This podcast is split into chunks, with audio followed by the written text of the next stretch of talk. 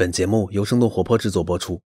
在我们今天节目开始之前呢，让我们占用大家一分钟的时间，打一个小小的招聘广告。我们节目的制作公司生动活泼正在寻找一系列和播客相关的岗位，分别是声音研究员、业务拓展和合作管理总监、声音设计师、播客制作实习生、内容营销负责人，还有节目制作人。所有上述人才的详细信息，可以在生动活泼公众号上回复暗号“入场券”三个字查看。如果你热爱播客，又符合我们所罗列的条件，那么请大胆的投放简历。所有的简历，我们的 HR 都会尽快回复。简历接收邮箱是 HR at 声 FM 到 CN，HR at SHENG FM 到 CN。如果你身边有合适的人选，也欢迎推荐给我们哦，特别感谢。那接下来就让我们收听今天的节目吧。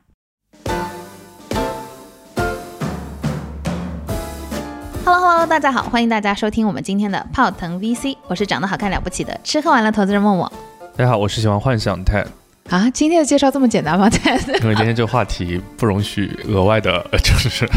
胡乱展开啊。就是今天要聊一个，就是可能 Ted 没有那么熟悉，但我特别熟悉。那我们今天要聊什么呢？男主播。今天我们聊一下女性内衣市场，不对，内衣市场。为什么要改一下？不是女性内衣市场，是内衣市场。嗯，因为男的也穿内衣嘛。嗯啊，那要不你就先。好了好了，太油腻了，对。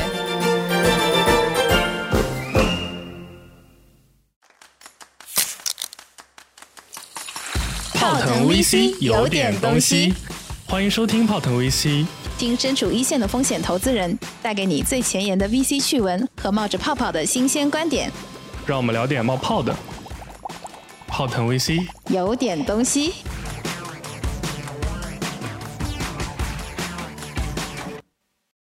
对，为什么我们今天会想到聊这个话题？其实觉得挺有意思，因为内衣作为一个不那么外在显性可见的品类，其实这两年我们看到很多新内衣品牌不断的涌现了出来。对，不仅有女生的，也有男生的。嗯，好多都融了很多钱，而且这跟前些年，就甚至是前十年、二十年，服装品牌，就是不管做运动还是做正常的。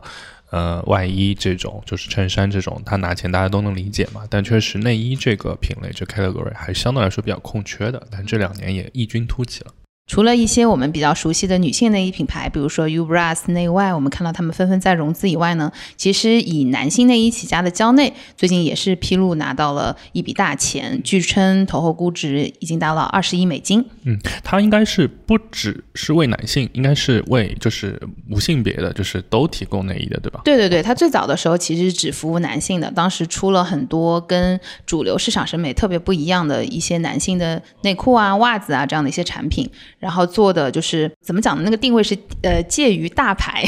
跟没有品牌之间，白牌之间。对对对，所以就是定位有一点像早期的时候有点像网易严选那个概念啊，就是说我用一个 affordable 的价格。其实蛮多服装都是这条路，像过去那个 Material 啊这些也基本都是这个方向。对对对对对。说实话，这个选题我听到的第一个感觉，今天也主要是也是抱学习的心态啊，就是因为。我觉得男性这这个话题，我们到时候可以稍微聊聊看，就是因为像这种品类的东西，正常来说，在家庭采购里面，男性真的不负责。我想了一下，我从小到大好像没买过，只管穿。我对我也不知道他们从哪里出来的，就是 当需要换新的时候，然后就直接对拆开一包，对，总是有的。他在哪里我不知道，我觉得小时候都是些什么南极什么三枪，或者就是没牌子的，对对对，很多。嗯，然后长大就是反正对，但反正好像不 不负责自己采购。那哎，那我很好奇，就是服饰这个品类里，你有自己采购的东西吗？西装有，衬衫有，嗯，那是因为需要你去试，对不对？对对对，但是袜子、内裤好像真的，凡是需要你去试的，你都没有买过。就是我想象 不想象不起来买这些东西的场景，对对，可能我不知道，我我应该不能代表所有男生，我觉得还是有男生自己会去买这个。嗯，的确，就是我们耳熟能详的能叫出来的男性的内衣品牌，好像也不那么多。就它没有一种是专门说是男性的内衣品牌，就是它是做内衣的，或者是专门只做女性内衣的，这都是有很多的。没有专门做男性内衣的，好像是很少。是因为比如说讲到内衣的话，其实我们能。非常快的联想到女性内衣里面，比如说维密，比如说华歌尔、古今，对不对？然后包括像爱慕啊这样等等的一些品牌，逛商场还会看到。对，因为他们通常都是原来传统还是用线下的渠道的方式在进行销售。对，然后包括还会有类似都市丽人这样比较特殊的小的内衣店的这样的一个业态。对，然后新的这样的新品牌在线下的露出也挺多的，像内外和 Ubras 其实都开了蛮多店。真好有钱，我看他们广告打到处都是。我觉得这个东西其实可能跟性别意识也没什么相关。我觉得这个倒不像是有些，比如说，比如说男性是因为就是比如说我不好意思买才不买。这个我觉得，比如说买袜子这东西不存在好不好意思。我想问一下，默默是大概从什么年纪开始？自己意识到就开始，就是你想自己去挑或者自己想买的，应该因为你在很小的时候肯定就是，比如说三岁五岁肯定也是，也是肯定是妈妈买的嘛，对吧？大概到一个什么年纪你是开始考虑这些东西？高中吗？我是基本上我觉得就是跟你有一点像哎，就是其实当它是特别标的标品的时候，因为小朋友的内衣其实很标品的，对，那个时候应该都是爸妈买的。然后但是呢，当你是不那么标的，然后是需要去选择，不管是版型、尺码还是款式、大小的时候，这个阶段开始。自己会参与到那个挑选中去，就基本上我觉得女生发育之后吧，就可能竞争比较对对对，就初中、高中之后，对对对，开始就是你至少会参与到那个选择的环节中去。那当然就是等自己独立生活了之后，你都是自己会进行一些购买了。对，所以我觉得可能这个是女生男生一个比较大不同吧。对我现在想到这个，我觉得跟自己生活唯一相关就是小时候过年之前。妈妈一定强强迫我穿红内裤、红袜子，然后小时候觉得这是一个很好玩的阶段，到后面长大有点害羞，就对对，但我觉得还是挺好玩。OK，我们扯回来。所以就是，其实我们刚刚讲，就是蕉内已经二十亿美金了，对吧？然后除了它以外呢，其实我们看到，比如说女生的 Ubras 也是接连拿到了呃红杉和今日的这样的投资，然后包括有一些其他的品牌，大家可能听过，可能没有听过，比如说专门做这个大胸内衣的奶糖派。然后专门做小胸内衣的 For Dear Me，还有缺衣专门做少少女内衣的，然后以及一些其他的更小众的，不管是更高端的还是更平价的品牌，性价比。对更性价比的品牌，其实都纷纷的有拿到了一些融资，这个还是挺少见的一个现象。因为过往的几年我们去看服装这个整个的大的品类里面，其实除了运动装可能有集中的一些融资的情况发生，其实我们传统服饰真的很是没有的，对，特别是 To C 的，就早两年还有大家投一些 B to B 的东西。所以今天我们也聊一下这个话题。哎，今天我倒觉得是一个很好的例子，可以让我敞开。心扉问一些，就是因为原来很多领域，就是我们还要苦于维持，就是专业投资人人设，就不敢问很多感觉很愚蠢的问题，怕问多了问崩嘛。今天这个话题，反正因为我坦率来讲哈，我应该是一个都没看过这种案子，所以 所以 我这样可以问一问。对我第一个比较嗯这个一零一的问题，就是刚刚提到有大码女装，就是 oversize 的一些内衣，对吧？然后但是其实，在女装里面也有大码女装嘛，嗯，但好像没有大码女装的。品牌去把内衣做好，就是内衣的品牌为什么是一个独立的一个一个类目？这是什么原因？哎，首先这个就是我觉得你完全不了解内衣，就是内衣跟衣服其实是两个品类。你简单来想一下内衣这件事情复杂程度，通常我们衣服你也就是 S、M、L、XL，对，基本上结束了，对吧？同一个款式，但内衣你知道它有多少个排列组合，所以它的库存管理其实非常复杂的一件事情。嗯，你干嘛？你这什么表情？袜子不就只有一种大？对对，袜子是袜子是基本上是两个 size，你也没有关注过。其实袜子一般是有两个 size 的，一个偏小一点和一个偏大一点的。好吧，就是有的牌子它会只做一个 size，就是就是那个最中间段的那个，就是它的如果大一点嘛就拉到小腿上呀，对，小一点嘛就到脚踝，就这样了。但女生的内衣基本上在 Ubras 这样的类似于无尺码的概念出来之前，就是基本上啊，平均都是大概会有二十几个尺码的。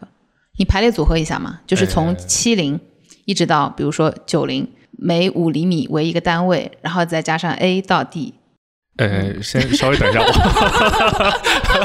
我今天我不是作为那个比如说库存库管经理的，就是就是 inventory manager 的角度去搞这个，我是想了解，就比如说因为你这个我没有认知到，就在于你告诉我说内衣因为因素比较多，所以它能产生很多排列组合嘛。但是其实服装的话不是更多嘛，就是领口尺寸、袖口尺寸、肩宽，然后身高什么的，应该比内衣要多吧？内衣就如果我们讲的是成衣的话，一般就是成衣。一一般只会，不管是男生还是女生，某一个款式它只会有四到五个尺码。M L 对对对，这是常见的。对对对，然后但是可能有的做的比较精细的，它会有，比如说六七个尺码这样子，就是它会，比如说一七一七零也分一七零九二和一七零九九四，对吧？有可能它会拆的更细。但是如果你想一下，就是内衣这个品类的话，就是如果每一个 SKU 我都需要背后有那么多不同的尺码来支撑，这个就意味着我们之前一直聊为什么这个行业很难做大，是因为他们会有很多库存的压力嘛？对，所以就是在这个行业里面，其实传统的品牌就是非常分散的。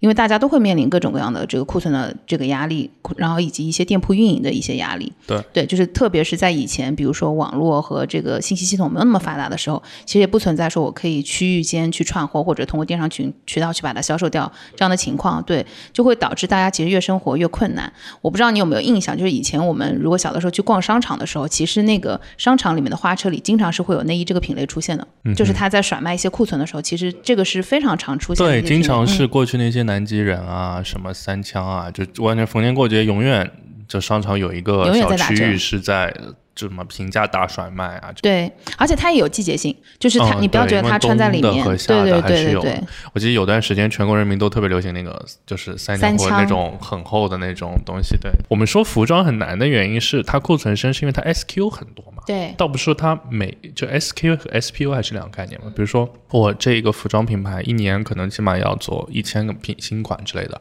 内衣也需要到这种量级吗？我需要啊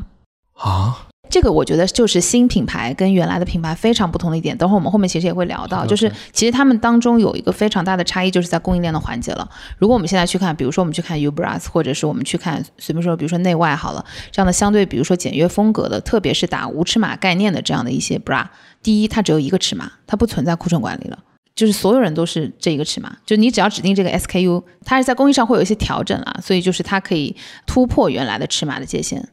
好，那相信听到这里的听众们一定跟我一样产生了很多的好奇，所以今天我们就按照这个框架慢慢展开，跟大家好好讲一讲。什么？很多人都已经默默点了退出。对，嗯，所以讲回到我们刚刚讲的点，就是说，因为它原来传统品牌库存管理特别的复杂，所以我们看到就是品牌分散度是非常高的。我记得之前我们看过一个数据，就是讲说，就是国内排名前五的品牌。二零一九年的时候，他们在整个市场上的市占率加起来都不到百分之十。但这个其实比服装集中度已经高一些了。服装的话，就是运动品牌比较高的前呃 C R 五的话是百分之五吧，我印象里面。然后如果是女装、男装，就是更散的，就可能更低了。但是如果我们想想看，现在的新品牌它的集中度的话，就是是远高于传统品牌的。对，确实。所以，包括我们去看这个前几年，比如说从这个一八年到一九二零年，每一年双十一这个内衣销售的排行榜，其实每一年都有新的变化，都会有新的品牌不断的涌现。比如说，原来最早的时候我们看到的，就像刚刚聊到，比如说南极人、三枪、曼尼芬，然后包括像这个恒源祥、浪莎，这都是我们比较熟悉的内衣品牌。慢慢的到了一九年、二零年，就开始出现了，哎，优衣库上榜了。对，因为优衣库其实也是简约风的这个内衣的代表之一，对不对？然后包括就是它的其实极简的风格也某种程度上 inspire 了后面这些很多的新品牌。然后一九年的时候，我们也看到蕉内也上榜了。然后到二零年的时候就完全大变样，第一名已经从蝉联 N 年的南极人直接换到了 Ubras。这个去年跟小伙伴们聊的时候，我觉得有一个我自己的观感啊，就是因为去年疫情来了，大家很多人在家办公，所以你会对于内衣、对于胸部的塑形这件事情没有那么高的要求，但是会对于在家的穿着的舒适度有比较高的这个需求，所以就是去年其实无尺码和去年无钢圈这件事情是特别火的。然后，所以我们看到这样的品牌也是从去年到今年一直持续的火热，我觉得很大一部分也是这个原因，完全插不上话，不知道我在讲什么。没有没有，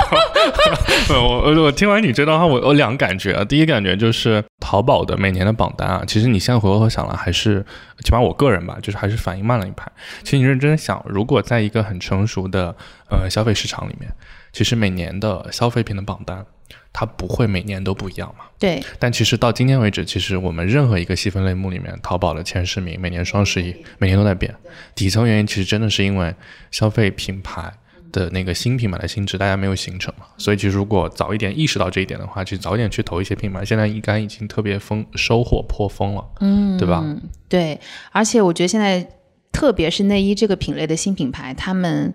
都会做一些线下的 campaign。所以就是他们在线下的露出，因为我们刚刚有讲传统内衣其实主要还是依靠线下销售会比较多嘛，对，所以因为它毕竟会存在不同的尺码，然后你可能要试穿这样的一些门槛，对，所以嗯，换句话说，这些新品牌他们在线下去进一步巩固自己的这个品牌壁垒，建立用户认知，也是他们能够蝉联，就是从去年开始吧，就是蝉联宝座的一个比较重要的原因。嗯，对，因为因为你刚刚你说到那个优衣库那些嘛，就是经常有人说消费是一个循环嘛，消费趋势确实每隔十年二十年会很多变化。我觉得最早 Zara 为什么异军突起？因为它能把最时尚时装周超爱的版型，或者是看到的版型最快的让大家就终端消费者能用到嘛。但是确实像优衣库这样的，大家用极简的生活方式，想把生活做减法，所以其实传就是那种经典款或这种东西，其实越来就是越来越变成主流了，大家越喜欢这样，所以其实。你看，像很多快时尚的这个服装品牌，最近也这么多年一直在持续的收缩和关店嘛，我觉得也是流行趋势，也是一个很大的。就包括其实我觉得最近就是我们这个年代的，就是就是年轻的女孩子，就是像过去就一定要来上班穿高跟鞋，过去那个传统形象的，确实已经就是比例比较像像了吧。我相信很多女生就像你刚刚说的，是穿运动鞋来上班的，对，然后穿着也都没有那么就是那么职业化。所以，作为新时代独立女性的典型代表，又跟 Nora 是好朋友，那么我们这样隔空硬 Q 他，什么？我能不能给我们讲讲？就是从消费者的需求端开始，这两年的新品牌，就我们只说今天你只聊内衣嘛，就他们是符合了什么样新的消费趋势？跟传统的或者老的一些，他们主要的区别主要是在哪里？我作为一个消费者的话，就是我自己的观感就是。内衣，我把它分为三个。或者是四个阶段吧，就第一阶段，其实我们小的时候，那个时候没有特别多的这个国外的品牌进入国内，那我们可能比较熟知，就刚刚讲到的，比如说啊三枪、古今，然后包括这个爱慕，呃为代表的这样的一些国内的品牌集团。其实如果我们去看的话，它每一个公司背后其实都不止一个品牌，对，肯定，因为他们也跟现在我们包括看，比如说百丽鞋业这样的类型的品牌集团一样，就是他们通常占据了比较好的商场资源。那我进，我肯定不会只进一个。品牌咯，对吧？一个楼层我至少呃三五个柜台都是我的，那我是最开心的。所以他们也沿着自己的一些主要的这个呃主线品牌以外去拓展了一些，比如说做一些呃年轻女性啊，然后或者做一些比如说呃更高端的、更不错的面料的这样的一些新品牌的孵化。所以那个时候就是基本款式什么大家都很像，然后可能比拼的是用料和设计嘛。嗯，也拼的是自己的渠道能力吧。啊，因为当时对对对，因为你主要是在线下这个场景消费，所以你逛到商场里面，你能看到什么，通常就只能选择什么。对对，然后也拼服务能力，然后确实呢，就是产品的门槛也是有的，因为当时的这个审美情趣也还是说，比如说我是需要更多的女性魅力，然后更性感，然后可能会对，比如说呃最早的时候，其实我们没有钢圈这个概念，可能古今的那个时代它就是一个棉布的这样的一个 bra，然后慢慢的可能比如说大家会对聚拢啊那种水袋的这种垫片呐，然后包括有一些钢圈啊，慢慢的会有一些需求。所以其实钢圈是上个时代进步的一个技术升级，是吗？就是它不是一直有钢圈。呃，其实不是，我我理解钢圈这个事情，其实是从我自己的观感上来看，特别是比如说有一些日系，然后或者是欧美的一些品牌，其实他们也很广泛在使用这样的一个材质了之后呢，因为我们的审美其实也受一些这个，比如说电影啊。然后包括一些舶来的这样的一些这个文化内容，这样的一个。对，我记得我我小时候一个让我很困惑的点，就是为什么内衣模特都是外国人？嗯，我印象里面就是现在好好很多了。我记得我小时候好像看到内衣模特全是外国人，对，很奇怪，非常包括三枪内衣，就是那个。就是那个很厚的那种，一就是棉毛衫。对，以前那个商场外立面都是。对，然后这种都是这种，对我觉得也挺挺挺奇怪的。对，因为就是，所以我觉得当时是第二波的话来看，应该就是除了这个国产品牌以外，第二波应该就是一些，比如说以华歌尔，然后以这个维密为代表的这一些国外品牌了。当然，这里面可能也会有分不同类目啊，比如说像华歌尔，可能它会更偏日系的这样的审美，然后像维密的话，它可能是比较偏欧美的审美，所以你会发现。它从设计，然后从版型上都会有非常大的不同。那其实有一些品牌呢，相对来说它还会做一些本地化的适配。但是我不知道，比如说你太太或者你身边的朋友有没有就是吐槽过维密这个品牌啊？就因为维密它是欧美人的版型，所以它是完全完全不适合亚洲人。然后，所以就是以这样的一些这个国外品牌为代表，其实我们除了女性内衣的例子，也能举出，比如说类似于 CK 啊、然后包括像 Boss，对吧？我们看到很多就是男性的内衣的品牌，哦其实当时也会看到一些国外品牌的走红吧，在我们这样的年轻消费群体里面来。对，这个应该算是第二波。然后第三波，其实我觉得就是以这个内外 Ubras 为代表的这样的一些新品牌了。对我们看到，就是他们的崛起其实是在一个非常有趣的时间点。就是第一是，就是可能他们服务的人群跟原来那些传统品牌不太一样，就他们的审美情趣，就像我们刚刚前面有聊到过的，就是它其实是一种有一点偏无性别主义，或者是反性感的这样的一种反性别的这样的一种审美情绪，就是它依然有女性美，它依然是让你穿着会觉得舒适，但是它某种意义上，它其实是弱化了你的性感或者弱化了你的性征的这样的一个概念。就新品牌里其实也有其他的，比如说它还是会做很多丝绸啊、蕾丝啊，然后偏高端的这样的一些服务，更成熟女性的这样的品牌。但是我们会看到像，特别是 Ubras 吧，就是他选的代言人也是欧阳娜娜嘛，所以她其实是一个就是可能 typical 的九五零零后的更年轻的女性的这样的一个审美情趣的一个代表。那怎么理解会比较好呢？是就是消费者现在越来越想取悦自己，还是我们现在流行趋势就变得更加中性化？我觉得就是这这两个其实讲的是呃又相关又不相关的两件事情。就是第一是就是大前提，大家可能觉得呃我穿内衣是为了服务自己，原来它其实算是一个功能性产品或者是一个装饰性的产品，但是现在它会更往功能性方向去靠。对，就是大家可能会比较在意的是我穿着的是不是舒服，然后材质是不是贴身。所以我们看到在这样一些新品牌里面，其实它的供应链端是做了跟原来传统品牌很不一样的一个改善的。嗯，比如说，就是我们从工艺上来讲，刚刚最早我们有聊到关于无尺码这件事情，为什么 Ubras 可以做到就是无尺码？这期我们没有收他的广告费，对，就包括包括其他的一些新品牌，不只是它，就你会发现它用那个它的工艺跟原来那种工艺是不一样的，原来是线缝的，就是原来我比如说要用蕾丝，然后布，然后可能用什么珠片等等不同的材料，然后我在这个 bra 上面是用针线来做连接的，那针线就会有一个问题，就是它是不可伸缩的，或者是它的弹性是有一定的局限的。所以就是你的 size 是需要特别的精确。为什么你要去尝试？你要去试穿，就是因为你一定要买到合身的。而它现在采用的工艺是有呃，其实是用胶来粘起来的，而且它有一个叫做点状胶，就是你可以理解为它就是用胶来代替了那个线缝的那个一段一段一段一段的那个感觉。OK，嗯，所以就外加它的那个面料又是特别的弹性高的，然后这个工艺就摆脱了我们刚刚讲的针线对于这个 面料的束缚，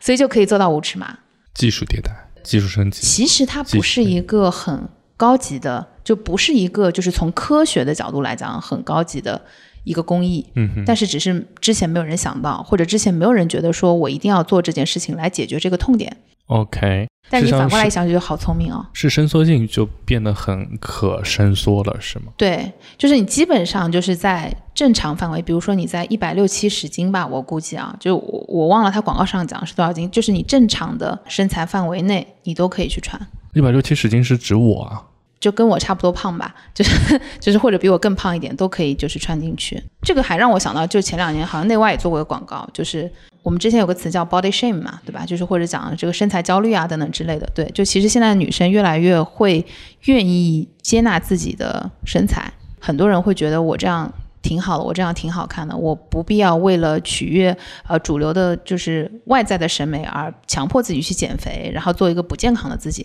因为有的人，比如说像我，我们就是很难瘦下来，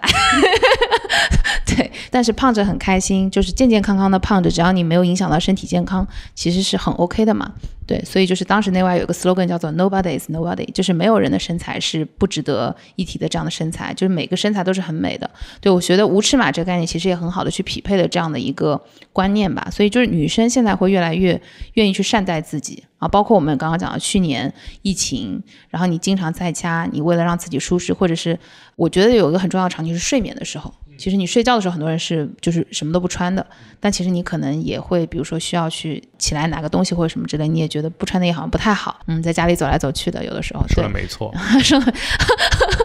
对，然后所以就大家也会有睡眠这个场景，也会把它当成睡眠内衣来穿。对，所以我觉得一个是工艺上的改良，然后一个是就是这件事情又反向的去反哺了他们自己的库存管理也好，运营管理也好。对，所以我觉得这些品牌能够正向的很快的滚起来，也是有他们的原因在的。我觉得像我们这样的节目有有你真好，就是你站在就可以在两个角度都把事情可以比较好的展开去讲。今天是什么相互吹捧的节目吗没？有没有，就是对做一期少一期嘛，对。哇，这就要剪进去。所以对，其实刚刚其实你讲的是虽然是很主观，但确实是数据都可以验证。其实你看，从女性消费者消费偏好来说，二零二零年的数据就显示的是，其实有百分之七十的消费者他们其实是想选无钢圈的文胸的，嗯，就说明这个东西其实。他们是受苦恼很久，然后但是之前可能这个品类真的就是空缺的，就像过去可能大码女装，在很长一段时间就是没有什么好的品牌真的为这一个特定的消费人群去做服务，确实是这样。嗯，其实除了无尺码以外，我还能列举出很多就是原来传统内衣特别不女性友好的部分。展开讲讲，举个例子，比如说以前大家我们刚刚讲说有很厚的垫子在里面，因为原来大家想要把自己的胸显得大，会有一些内衣它会把自己的那个哦，杯罩杯做得看上去反正特别的厚大一些嘛，对对对，然后但你想一下，特别是夏天，很热，很热啊，你就相当于穿了个棉袄，对不对？就是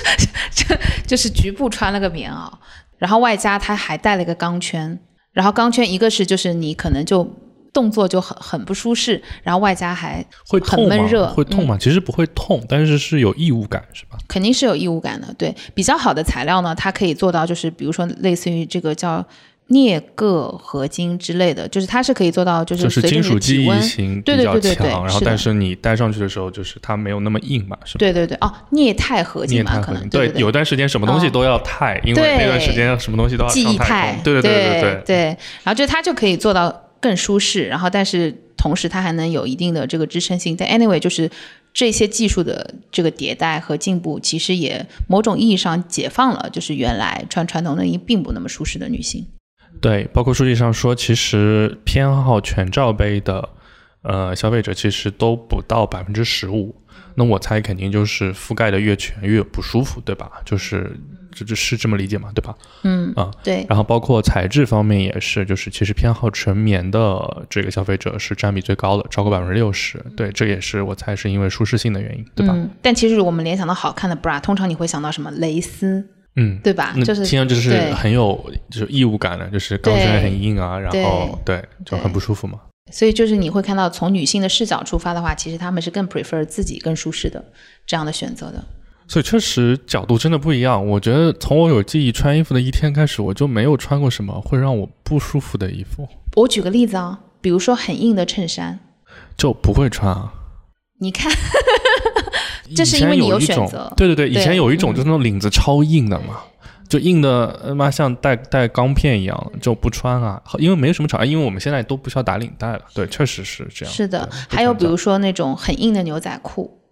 就是还嗯是会有一些材质会让你觉得有一些异物感的，只是因为你在穿这个衣服的场景，你有别的选择。对，就通通不选。对，因为女生原来没有别的选择，她们是只有新的这一代出来了之后才有了这样的选择。因为你要么就选择不穿，就是你要么就选择穿，就是不穿，我觉得挑战还是挺大的，对吧？嗯，好，接不下去这个话了，好尴尬哦。那我们来聊聊男生的吧。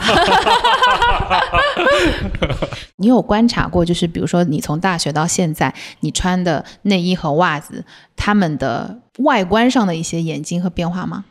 你这么说起来，我真越来越觉得男性是很糟糕的消费者。在在哪里？我觉得男生会好奇，像刚刚你给我看了那个他们几家产品，我只会对什么哆啦 A 梦或者小鸭子的那种奇怪图形展展开，觉得很好玩，可能只会买那种东西。我就想起来，就是比如说 M、m 豆嘛，它不是在国外还国内，它有一些那个礼品店周边产品，对，对，然后我记得我刚工作的时候买过一种叫 ducktail，就是那个领带是小鸭子、黄黄鸭子的那种，或者奇奇怪怪 M、m 豆，然后你只会买那种东西。对哦，对，男生比较特殊的，不过现在领带确实因为戴的太少了，我觉得领带原来男生大部分还是会自己去挑一挑的，然后皮带也会挑一挑，但这两个东西确实现在都不是人手必备的了，就相当于真的少很多。第二个点就是刚刚，但我们刚刚已经提到了，确实我回想了一下，我觉得内衣这个品品类品牌集中度确实是比一般的服装要高。从小到大还是有很多服装可能就是没牌子，特别是衬衫。我觉得衬衫在很多情况下，我觉得其实完全可以接受没有牌子，因为真的没有什么差别。但内衣这个东西，可能就是因为我们反正妈妈从小买的时候就很担心，因为这个东西是贴身的嘛，嗯，还很担心在最早大家很多商务产品或质量不过关的时候，其实不敢买白牌的。所以我有印象开始就是贴身的衣物。不管是内衣还是那个保暖内衣，这些东西都是有品牌的，只不过它品牌确实就就像你刚刚说的，是经过更迭的。嗯，最早就是传统的国产的品牌，三枪啊、南京人什么，所以看到南京人这两年。贴牌贴成这样，我觉得 牛。对，洗衣机第一名。对对，或者说就是就是，但这个这种做法不是把品牌力延续的一种办法，是相当于就是烟花最后一波很大的绽放的这么一种逻辑。然后扯回来，然后第二个阶段确实就是很多国际品牌进中国，我觉得他们那个时候我觉得起到一个历史使命，是把一般的日用日用消费品的客单价顶上来。就其实你想回到可能两千年的时候。可能一条内裤、一双袜子卖几十块钱，还觉得哇，还是有点贵的，对吧？但是他们先把价钱顶上来了。但今天你回头再看，就是再重新做消费，你就不会觉得，就可能还是会有一些偏高吧，但不会觉得完全不可接受嘛。嗯。那但是确实，像刚刚你说的，就是就是 BOSS 啊，或者是 CK 这种，相对他们主流的服装品牌。而言，其实内衣这种线确实反而是更加容易入手的，因为它客单价会更低一些嘛。对对对，所以确实就是我觉得这两个就是暗暗相合。我们刚刚是现在做材料的小伙伴，基本功真越来越扎实了，就是把我们 C 端的体感和 B 端的业务数据可以完美的衔接在一起。所以其实我们刚刚有提到内衣这个品类，它很特殊，但是它某种情况下，其实它的更迭也是随着我们整体的审美。我们整体的在穿着这件事情上的审美，然后以及自我认知不断的在迭代，对，就是也蛮有趣的。回到我们专业投资的角度来讲，就是 C 端的东西，呃，因为这是日用消费品，大家都有认知嘛。但其实对我们来说，像刚刚我们讲了，就是内衣这个品类，确实是一个过去完全靠线下渠道驱动的这么一个东西。所以，就我们其实可以展开，可以讲讲线下渠道的这个变化。其实我们前面有提到，原来内衣几乎全部都是线下进行销售的，因为它会需要试穿，对不对？对。但现在也是一样。对，但现在因为它无尺码啦，对，所以就是我们会发现这些新品牌，其实他们电商是主要的一个发力点，因为他们是更标品化了。然后，而且就是你去看它的颜色，基本上也是基础色，黑色、肤色，然后白色，然后你也没有什么。会存在太多的色差呀什么之类，所以它理论上来说，它的退换货率也不会特别的高。然后尺码又是可以所有人都能穿的，然后包括就是这样特别标的品类，其实也非常适合直播。所以你会看到，呃，像薇娅其实也做了很多新的内衣品牌的一些直播，效果都还是挺不错的。那如果我们去看二零二零年整个内衣消费购买渠道的占比的话，专柜店铺其实可能是占了三成左右。因为受疫情的影响还是会比较大的，然后超市这样的一些流通渠道可能也是占了三成左右。OK，然后线上的占比已经大大提升到了百分之四十，所以这个跟服装都已经越来越趋同了。对对对，就是这个其实是一个特别奇妙的一个现象，是以前难以传统品牌难以想象的。哎，一般来说，我其实又有两个问题想想问一下。一般来说，就是我们在消费场景的时候，其实它连单高嘛，就是比如说文胸和内。就是内裤是一起买的吗？还是其实他们是就基本来说是不同步去买？我其实没有概念。这个哇，我的天呐，你这个问题真就是我只能因为这个跟连单相关嘛，因为它一个它不可能只做文胸，它肯定是全套内衣都做。我可以笼统的告诉你说，这个东西一定是有连带的，但是它应该不是一一对应的关系，因为就是 bra 更换的频次应该是比底裤要来的要就消耗的消耗和就是耗损的，就可能是一比二、一比三或者 whatever 这样的一个比例。另外一个就是客单价，每个这个核心的 SKU 客单价一般是多少？我印象里面文胸还是比较贵的，是吧？是传统的，我们看原来线下的这些品牌的话，它基本三百到五百的这个区间嘛。贵啊！对，因为你会发现它的房租成本很高。我们讲的是客单价啊，不是件单价啊。客单价，就是因为它也会连带一些，就是上下连带嘛，对不对？然后包括可能连带一些其他的睡衣啊这样的产品。就是如果我们去看商场里的品牌的话，比如说像啊爱慕啊，然后包括像这个安利方啊这样的品牌，它基本上都是要三三百到五百的这样的一个区间。对，然后但是新品牌的话，基本上单 piece 的价格都在一百块上下。就我们去看直播的时候，它基本上都是在一百左右。就可能一二八、一一八，然后如果你要搭配一个东西，可能加在一起的话也不到两百，嗯，一百出头的客单价那。确实还是挺适合直播的，因为在服装这个类目里面，客单价上来就是一百多，我觉得还是 OK 的。是的，嗯，哎，另外一个品类，我好像印象里面是不是因为也是大家现在消费观念或取悦自己，我觉得好像现在丝袜丝袜的生产品牌跟这个内衣的生产品是一是一类品牌吗？还是它是另外一个尼龙的那一条线？哦，其实有很多内衣品牌也做丝袜的产品，然后包括他们也做睡衣，然后和家居服这样的产品的。但是现在你没有发现穿丝袜的人越来越少，但穿 legging 的人越来越多。你知道 legging 跟长袜吗？legging 不是哥，legging 是那种打底裤，或者是那种很紧身的运动裤。就是那种有些小姑娘会穿，就是把小腿露出来的，然后很紧的，就像去瑜伽去练的那种。嗯嗯嗯 OK 对，然后包括有九分的，然后可能就是长裤这样，对，都会有对。然后所以你去看类似于 Ubras 这样的品牌，哎，它出了无尺码 legging，然后呢，然后哇，它那个工艺真的很神奇，你知道吗？就是它是它是可以你自己随意剪的，就剪是是什么意思？就是你把裤裤裤裤裤脚管你可以，剪，因为原来我们比如说你一条裤子买长买短，你需要卷裤脚或者改裤脚，嗯但它把那个材质做成你可以随意剪，它不会抽丝，OK，所以就是它又做成了无尺码，不需要用火烧一下。不用，就是你直接拿剪刀剪完就可以。哇，技术技术技术又又迭代了，对，技术驱动，对，嗯，哎，一个 SKU 嗯没有尺码，对所有的库存，对又赢了。对，所以就是原来其实传统内衣品牌，我们刚刚讲，一个是库存比较麻烦，然后一个是房租比较高，所以他们其实是客单价是需要被拉高的，不然是没有办法去维持他们的日常的这个运营的。然后现在的这样的一些新的无尺码内衣，一个是我们刚刚讲它库存。更容易管理，然后一个是他们可能主流的销售渠道是在线上，然后特别是一些新的这样的大流通渠道、直播这样的渠道里面去走。对，因为线上都能占到四成，还是很主流的。，对，所以哎他们其实很轻资产啊，嗯，所以像这个品类的退货率高吗？就是跟服装相比，因为服装退货率非常高嘛。我不知道只有这个品类里面是退货率很低的，是吗？相对来说，对我，呃，一个是因为它客单价真的很低，就是大前提是它客单价真的很低，然后第二是它是无尺码的，所以你没有理由说我穿了不合适，你可以理解吗？嗯、就或者我先退回来，就是我们不知道材料有没有，就是文胸这个品类正常退货率有吗？我真的正常它都不太在线上卖的呀。正常的买法是说我要同时买几个不同的尺寸，然后退掉。对，所以嗯现在线上销售占比比较高，只是仅仅限于我们一些新的新的这些内衣品牌。是的嗯，而且你看现在的这样的一些内衣品牌，因为它主要是审美太极简了，所以它其实也不会过季，对，它可以一直买，又无尺码，然后又不会过季，不是很爽吗？其实说到就是国内品牌的最近的变化，我们看到一些国外的，比如说性感女神卡戴珊，对吧？就是哪怕是她自己做的这样的内衣品牌，她的审美也都是那种极简风格的，所以我觉得这个应该是一个主流的共识吧。嗯哼，对，我们刚刚讲到工艺上的变化，其实哪怕是男性的内衣啊，你会发现它也也是有不同的。展开讲讲。嗯，对，我们就还是拿蕉内来举例子吧，就因为今天今天我们一直 Q 到它，因为男以男性为主打的内衣品牌，其实它应该是最大的一家了。对，新品牌里面，它有一个很厉害的点，它叫做 tagless。Tagless 是什么？对，就是它是没有标签的，它所有的那个品牌和那个尺码的那个东西，它不是在标签上，它是压印在衣服上的，就是没有异物感的。然后，所以你不管是买他的袜子还是买他的衣服，就实际上也是符合了更舒适的这个需求。他做好了这个工艺之后，其实他现在除除了男生线以外，也开始在做一些女性的线和一些小朋友的线。OK，底层还是面料和工艺的迭代吧。据说他们是想做成中国的优衣库，所以我们也拭目以待吧。在淮海路上会开一家店哦，我觉得你可以去尝试逛一下，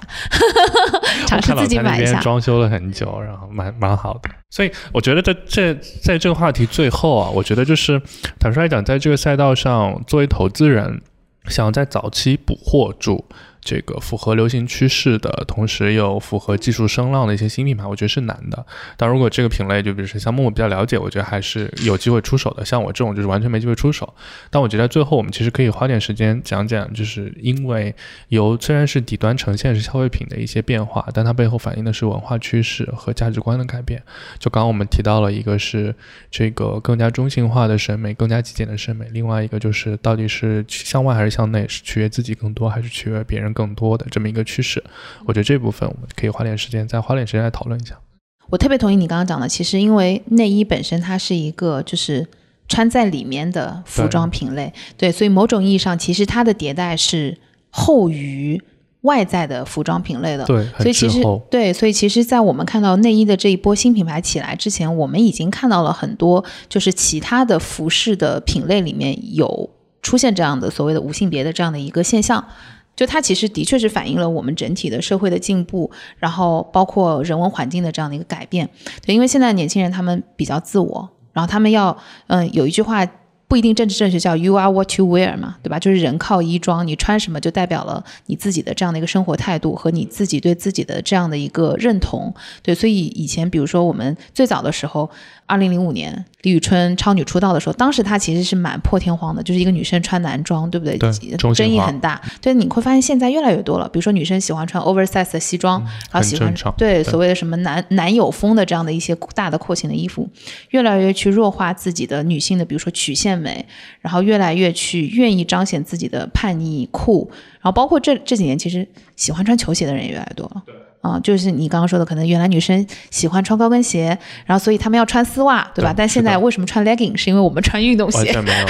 对对。我觉得可能放眼全世界范围内，也很少有像中国最近这二十年、三十年，就是从文化到消费习惯到价值观翻天覆地。对，它很多时候也不是从 A 走向 B，可能就是成一个中心点，向四面八方发散。举例子，比如说，嗯，你看我们我们看，就是可能服装这个事情，我们刚刚已经讲了很多，跟大家穿的都不太一样，然后体现了自己一个价值，但因为大概大家还穿的像类似。你比如说换到另外一个是很有个人主义。这个色彩在里面就是家装，嗯，家庭装修这个领域，你可以看到，其实就即使到现在这个时间点，基本上有数不清的这个家装风格，就主流的可能五到十个，新中式、老中式的啊，极简风、北欧，然后这个传统的美式和欧式的，对吧？然后大家都是你去了这个家里面之后，而且我觉得很多时候跟年龄可能都不相关，就是你去了这个家里之后，看到他们家主人这个装修风格，你就就知道哇，原来大家审美就是完全不一样，所以叠加到这个服装，我觉得完全也是一个。道理，这底层其实我觉得反映的还是因为现在社会还是更加多元、更加开放了。我觉得大家对这个不同于自己的主流审美、不同于自己的价值观，我觉得接受程度在不断的提高吧。我觉得这算是一个社会进步的好的现象。哎，我突然想到一个问题，想给你挖个坑，那就是因为我们这个社会越来越多元嘛，审美也是越来越的开放，就是可以包容各种不同的存在，对不对？对。所以。你觉得像原来传统比传统服饰更集中，但是还是相对分散的这个内衣品牌啊，就你觉得未来它是会更集中还是会更分散呢？我觉得从品牌集中度来说啊，就是我觉得内衣跟那个传统的一般的，就是日用消费品有个很大不同，在于就是一般的日用消费品，不管是服装还是快消，有一批就是国际巨头把位置占住了，然后占住的情况下，现在的新国货品牌的逻辑都是国产替代。这这个逻辑其实到硬科技也是同样一个逻辑，而且我觉得可能消费大概会先行。但我听完你刚刚讲的，我一个很大感觉就是，其实，在内衣这个里面，就是因为大家的身材 体型是不一样的，所以比如说像。Victoria Secret 这些或者国际很知名的品牌，它其实没有占据住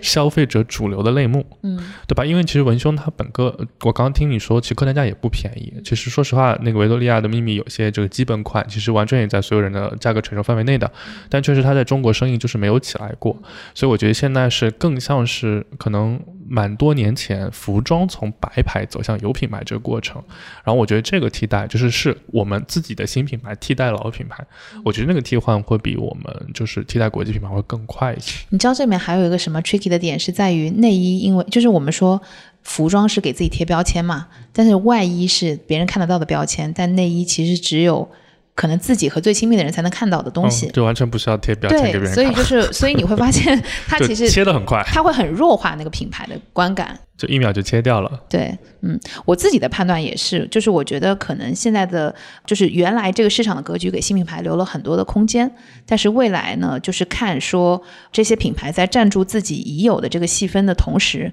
能不能去满足更多人的需求。有可能你把自己本来定位在一个特别小、特别细分的审美情趣。点里面，你要再去做一个新，在同一个品牌里去做一个新的品类，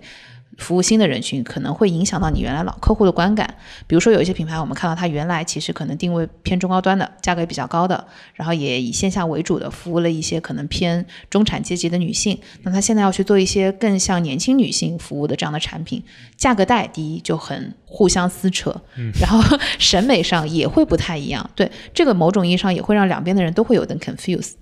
对对对，所以就是我觉得也挺考验这个 CEO 的品牌管理和运营能力了。我觉得就是像服装这个呃，或者是内衣、服装内衣这个类目里面，我觉得品牌还是能从刚开始第一天打出跟别的传统品牌和别的竞品很不一样的文化符号和这个品牌的故事。它不像很多我们之前讨论过运动服饰，运动服饰它真的很难。你其实除了死死的粘住年轻这个标签之外，其他的东西你真的是要持续换，或者你没法。固定在这个，但我觉得像刚刚我们聊了这么多，我觉得就是在这个类目里面，就是因为完全是个人主张的一个东西，而且我觉得确实我们多元的文化本质上就是可以接受各种各样的东西，因为说实话，就是我们中国传统的文化呢，就是是比较极化的，就它其实有点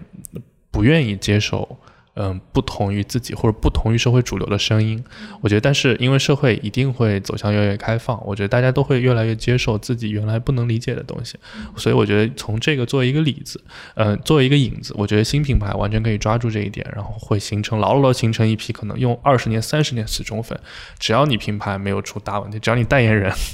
不要 出现大的问题，我觉得都可以持续做下去，还是一个挺有意思的。对它比一般的品牌，我觉得请代言，特别是请这种跟自己主张类似的这种代言人，我觉得效能会高很多。对，所以再进一步展开一下，就是因为我们刚刚讲内衣从一个悦人或者是呃为悦己者的一个消费，然后逐渐的转变成为一个悦己消费，对不对？所以就是 Ted 最近有没有什么越级消费的例子？有什么你觉得是？哎，很向内的，然后让我自己觉得很开心的小东西有没有买？呃，我先说一个别人在说自己的，就其实我我内衣这个东西，我我倒也没有那么固执到，就是我其实有些情况下男生也得用，就是因为原来我们跑就是长跑，就是比如说像马拉松或者是比如超过五公里以上，就是因为你身体会跟衣服就是摩擦摩擦，其实会出血的，就特别是就是这个就这个凸出来的部分。所以其实你如果真的是为长跑准备的话，你是要买乳贴的，不然的话就是它是真的是就是会血流如注。对，有个蛮好朋友，我们以有以前年轻时候一起经常跑步嘛，然后他就是很容易。就是有一次，对血流如注，把我吓坏了，然后我们才开始研究那个东西。所以我觉得很多东西中性化是一个很明显趋势。然后，但说回来说是悦己的消费，我觉得现在其实我觉得社会真社会真的包容很多。我现在看很多刚入职的年轻的男生，他们真的是会修眉毛或者怎么样，之前我都完全没关注，但自从你们教了我之后，我我就比如说在面试时候干嘛，我会看一看，我发现真的有一些男生他是会。比我们精致一些，比如说像像我我们这种可能就比如说我们换季的时候爆皮，就是近看的时候就是脸都是那种就是疙疙瘩瘩嘛，然后他们确实都是弄得蛮精致的，我觉得还是挺好的，我觉得我也挺鼓励这样的。那我自己最近买的东西就是完全服务自己的，就是可能别人都看不到，像你刚刚说可能修眉毛啊什么，别人能看到，是能看。对对，那我自己买了，最近我买终于买了筋膜枪。你待会儿要不要拿一个走？真的吗？SK 七的吗？对，包括那个就是还有早餐机。早餐机又是什么呢？早餐机就是你知道，其实早上我们比如说煎个蛋，然后弄个三明治什么之类的，其实你要开火开锅嘛。像有那种其实它就是加热，嗯，然后一个两块板可以盖在一起的，然后你可以直接把面包、蛋、火腿什么放在上面。就是一个小的一个 toast machine，就是一个小的夹一下就熟了，把面包。就这些东西，就是你说它其实。别人并看不到，对不对？然后，但是你就是让你自己很开心。你要这样的话，我希望有商家为我为我们这样的用户设计一种奶茶机。哎，是有的。真的，我跟你讲，太贵了。我一天点三十块，一个月就九百块。我觉得它奶茶机再贵，不可能很贵吧？几百块就 OK 了。嗯，而且现在奶茶机还配料包，就跟原来那个已经有奶茶机。对对对，有奶茶机。对，就是它会配那个配料包给你。然后就是你用它的奶茶机，可以配一杯温度刚好的奶茶。哇，还是个持续的耗材声音，跟打印机一样。哇，我又学到了。包括像那个前两年女生的养生壶也是，它会配汤料包，而且它是有不同配方的。哦，冬天过生日，我今年啊，好，没问题啊，对，在这个日历上备注一下，好吧？待会儿把稍微信发给你。谢谢陈总啦。那我们之间还谈什么谢谢呢？对，等会儿我就把那个筋膜枪拿走。有来有往吧。对，好吧，对，那今天我们就留个小互动问题，一个是就是你有呃，特别是对于女孩子们，就是你有尝试过什么呃让你很惊喜的这样的一些内衣品牌吗？然后另外一个就是呃，我觉得男生也可以一起参与的，就是最近有过一些什么？对对，然后欢迎大家跟我们分享，也跟我们种种草。那欢乐的时光总是短暂的，对，我们下期再见。我要去拿筋膜枪啦，拜 拜拜拜。拜拜拜。听完之后别忘了跟朋友们分享一下。关注我们的公众号“生动活泼声是声音的声。”，并在对话框回复“泡腾 VC” 就可以扫码加入我们的听众群啦。如果遇到任何问题，可以咨询我们的小助手。小助手的微信号是声 FM 一，一是阿拉伯数字的一哦。我们下期再见，拜拜拜拜拜